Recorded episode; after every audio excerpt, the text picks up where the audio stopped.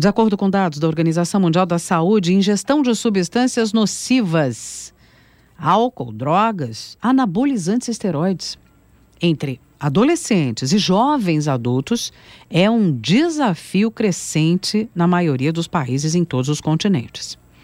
O Brasil não é diferente, está nesse contexto.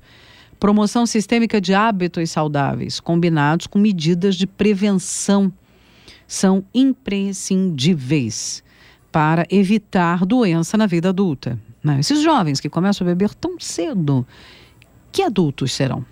Que saúde terão na sua fase adulta da vida?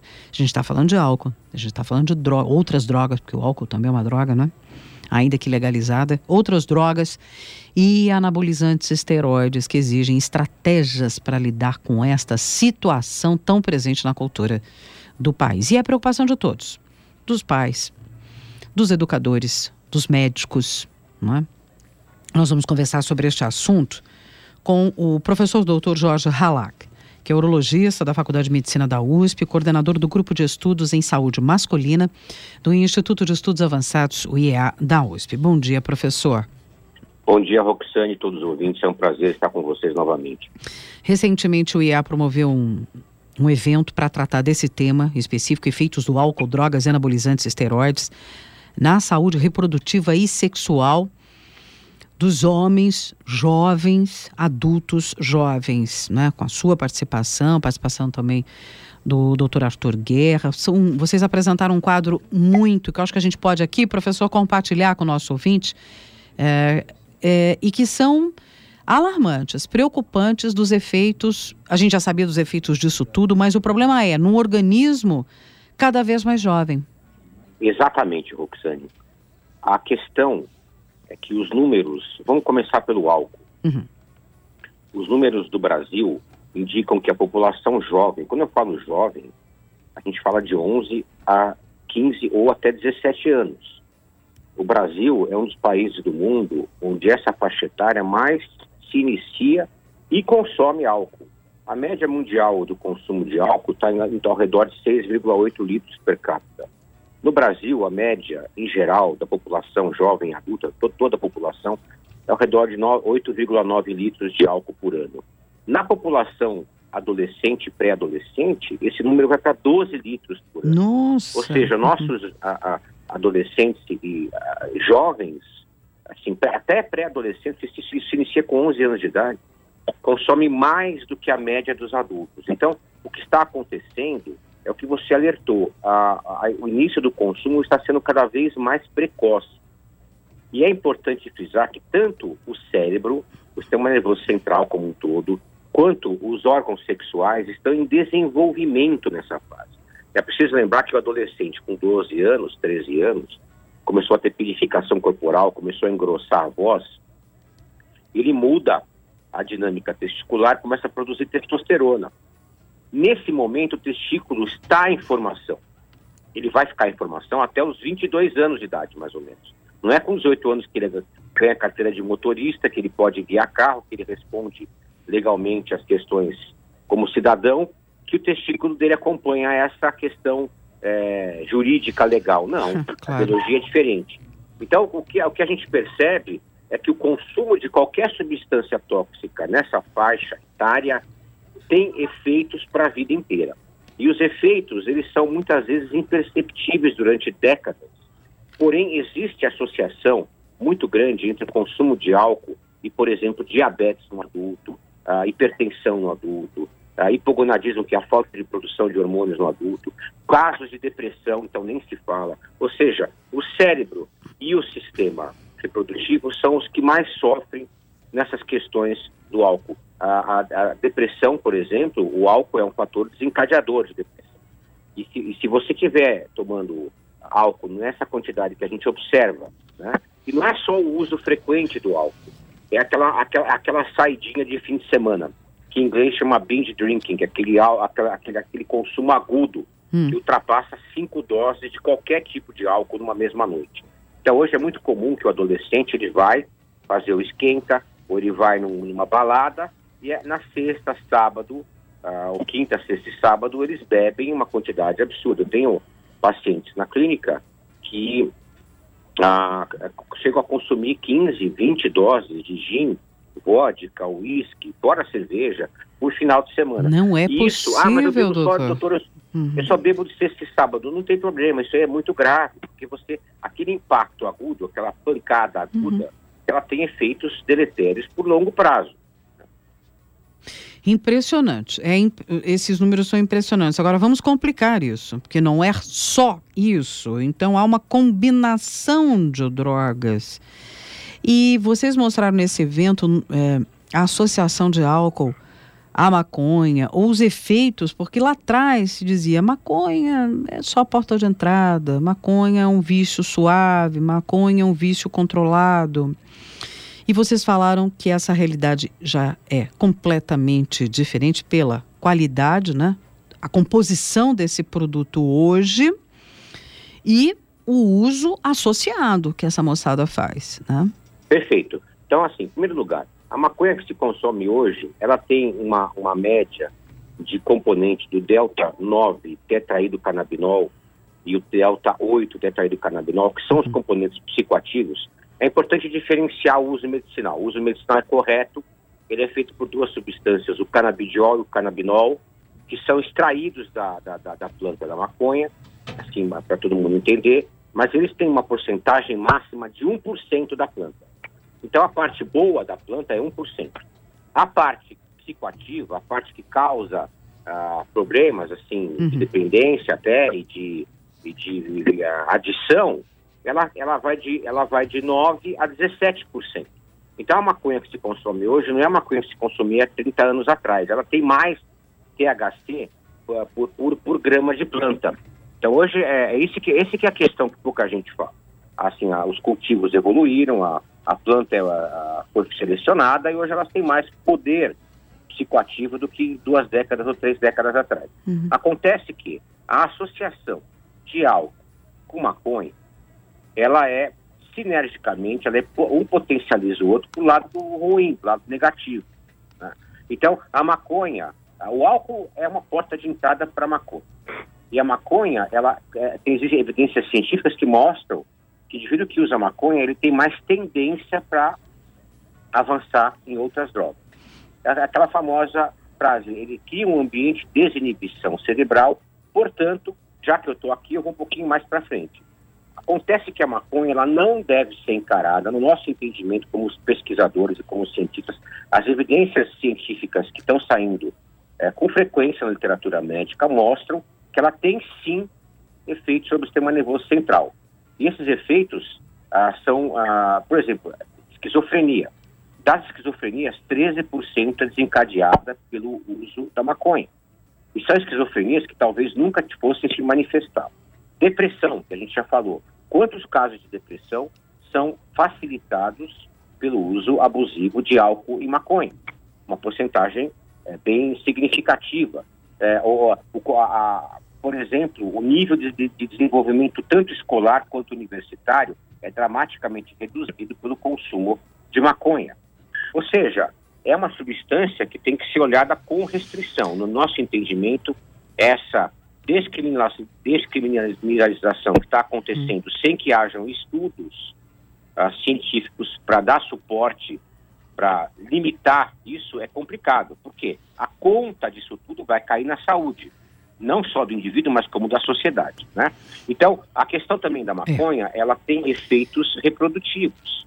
Nós fizemos um estudo de 18 anos que demonstrou isso, eu não vou entrar em detalhes ainda, mas assim, demonstrou que tem efeitos reprodutivos tá? tem efeitos em, em questão ah, da, de, de aspectos da esfera sexual, tá? que não necessariamente envolvem a ereção, mas que envolvem outras questões da esfera sexual que são preocupantes. Ou seja, a, a, a maconha ela tem que ser olhada com restrição e o indivíduo que vai, não pode embarcar nessa onda, olha, isso aqui só vai relaxar, só vai fazer bem, eu uso para relaxar com meus amigos, tem que ter, tomar cuidado, ainda mais se o indivíduo tiver um outro fator de risco testicular. Por exemplo, se tiver varicocele, que são as varizes no escroto, aquelas veias dilatadas. Então, o testículo dele tem uma tendência maior, não é que a, a ter alterações de qualidade espermática e lá na frente, eventualmente, a parte hum. hormonal. Ou seja, ele vai adicionar aquele testículo que já tem, ou o indivíduo tem uma cachumba que pegou o testículo, o indivíduo uh, fuma cigarro.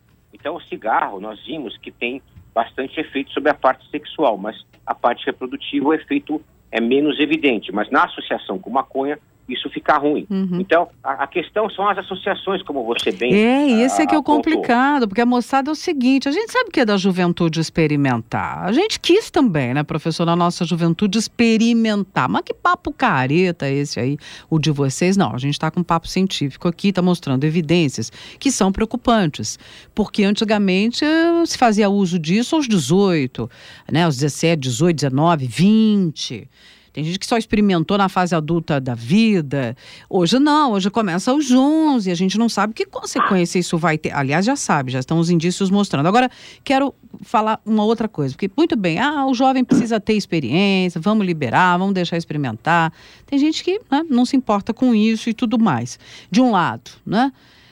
Do outro, tem a geração dita saúde. Aí eu quero entrar no outro complicado. O pessoal que adora malhar, viu, professor ficar fortão, bacana, é bacana na adolescência, ficar jovem, forte, saudável, sim.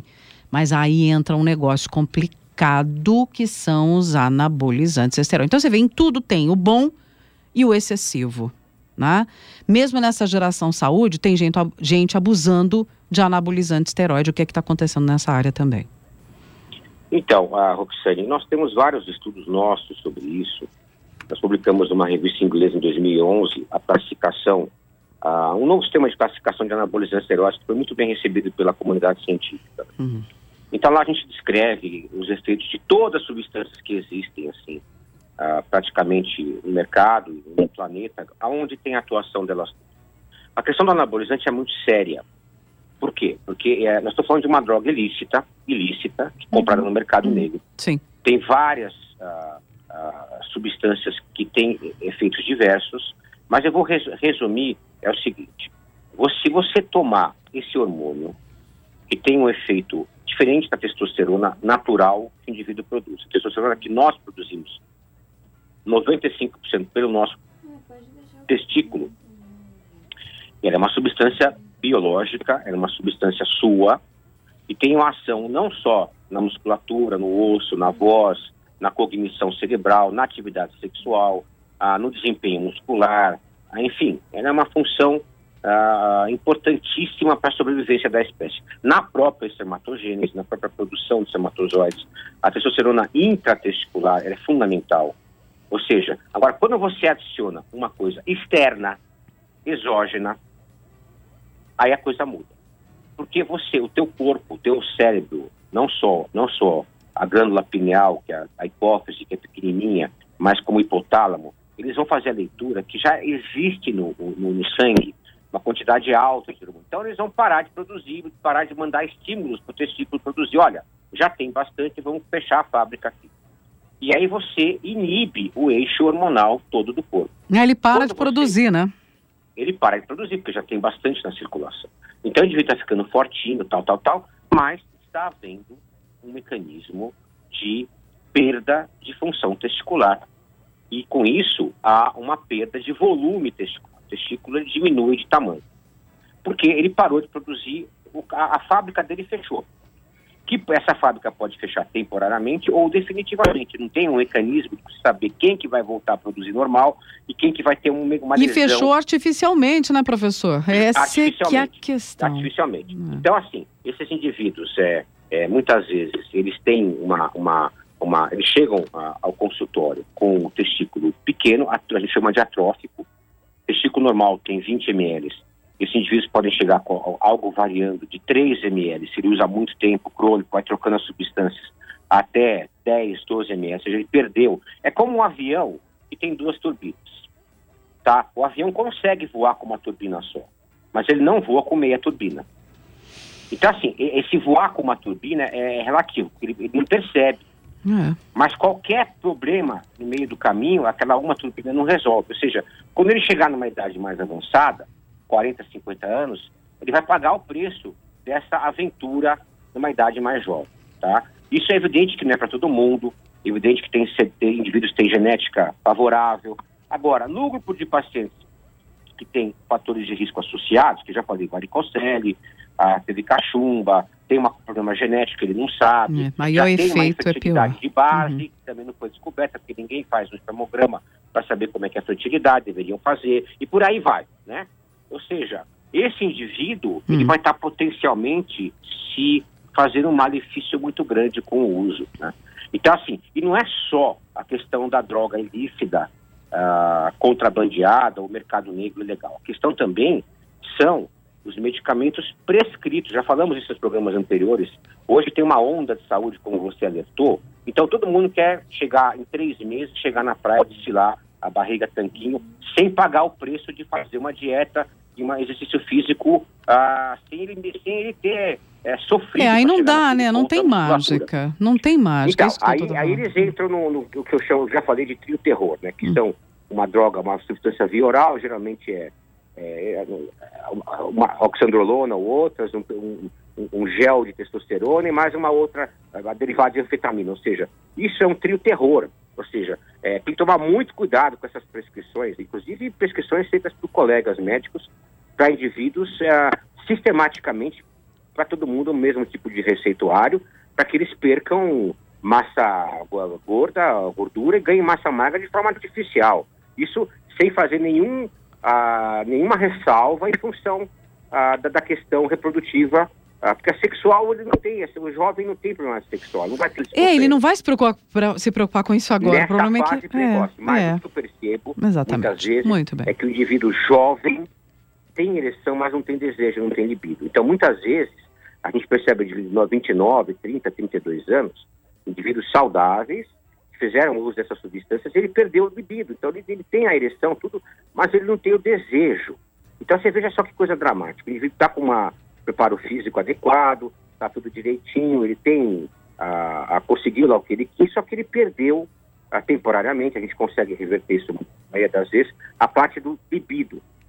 Porque Uhum. é a, a questão, é esses, a expressão desses hormônios no córtex cerebral, ela pode ser prejudicada por esses excessos todos dessas substâncias que eu chamo de substâncias gonadotóxicas. São tóxicas, né? o nome já Uhum, fala, né? uhum, uhum. Bom, vejam só. Bom, não dá pra gente continuar. Eu teria muitas outras perguntas, viu, professor? Mas a gente vai fazendo aos pouquinhos, Eu entrevista falar- eu a um entrevista. pouquinho- diga, É, eu diga. só queria falar um minutinho sobre cocaína, que é um negócio gravíssimo, né? Ah, sim. É, Então, assim, a cocaína, a gente, a gente fala pouco sobre isso. O êxtase também não conseguimos falar, o LSD, as metanfetaminas. Eu acho que tem que fazer mais depois, mais uma conversa sobre isso aí. Sem dúvida. Mas, enfim, é, tudo isso é, tem que tomar cuidado, porque o indivíduo também vai na balada, ele mistura êxtase com álcool. E o êxtase, ele é muito, tem potencial, potencialmente pode elevar a temperatura corporal a 40, 41 graus. Então, o que que sofre de novo? O cérebro o sistema reprodutivo. O testículo e o cérebro, a uma temperatura elevada, eles funcionam, tem uma queda de função por até 3 a 6 meses. Ou Uhum. seja, o êxtase é algo que a gente tem, tem que começar a se preocupar muito seriamente na questão desses jovens que vão em balada e usam essas drogas sintéticas. Tem uma ideia, Ruxley? Hum. Essas drogas sintéticas, elas são sintetizadas, elas são feitas por semana. Eu vi um, outro dia uma reportagem, uma matéria, que chegam a ter uma centena de substâncias novas por semana lançadas no mercado mundial. Ou seja, é muito difícil fazer o controle disso tudo, porque é feito em fundo de quintal. não, não é que é uma ah, que nem a cocaína que vem dos países aqui vizinhos da América do Sul. Ah, ah, então o controle disso é muito difícil. Agora o jovem tem que se policiar e entender que esse mecanismo de ah, alegria instantânea, artificial, tem um preço futuro É, que tem um preço caro. caro. Uhum. É isso que a gente quis fazer aqui. Mas este alerta, professor Jorge Halak, urologista da Faculdade de Medicina da USP, coordenador do Grupo de Estudos em Saúde Masculina do IEA. Vamos continuar abordando o tema em entrevistas oportunas, professor, oportunamente. Muito obrigada, mais uma vez, por sua contribuição aqui no Jornal da USP. Eu que agradeço, tenham boas festas e atenção ao que eu falei, por favor. Obrigado.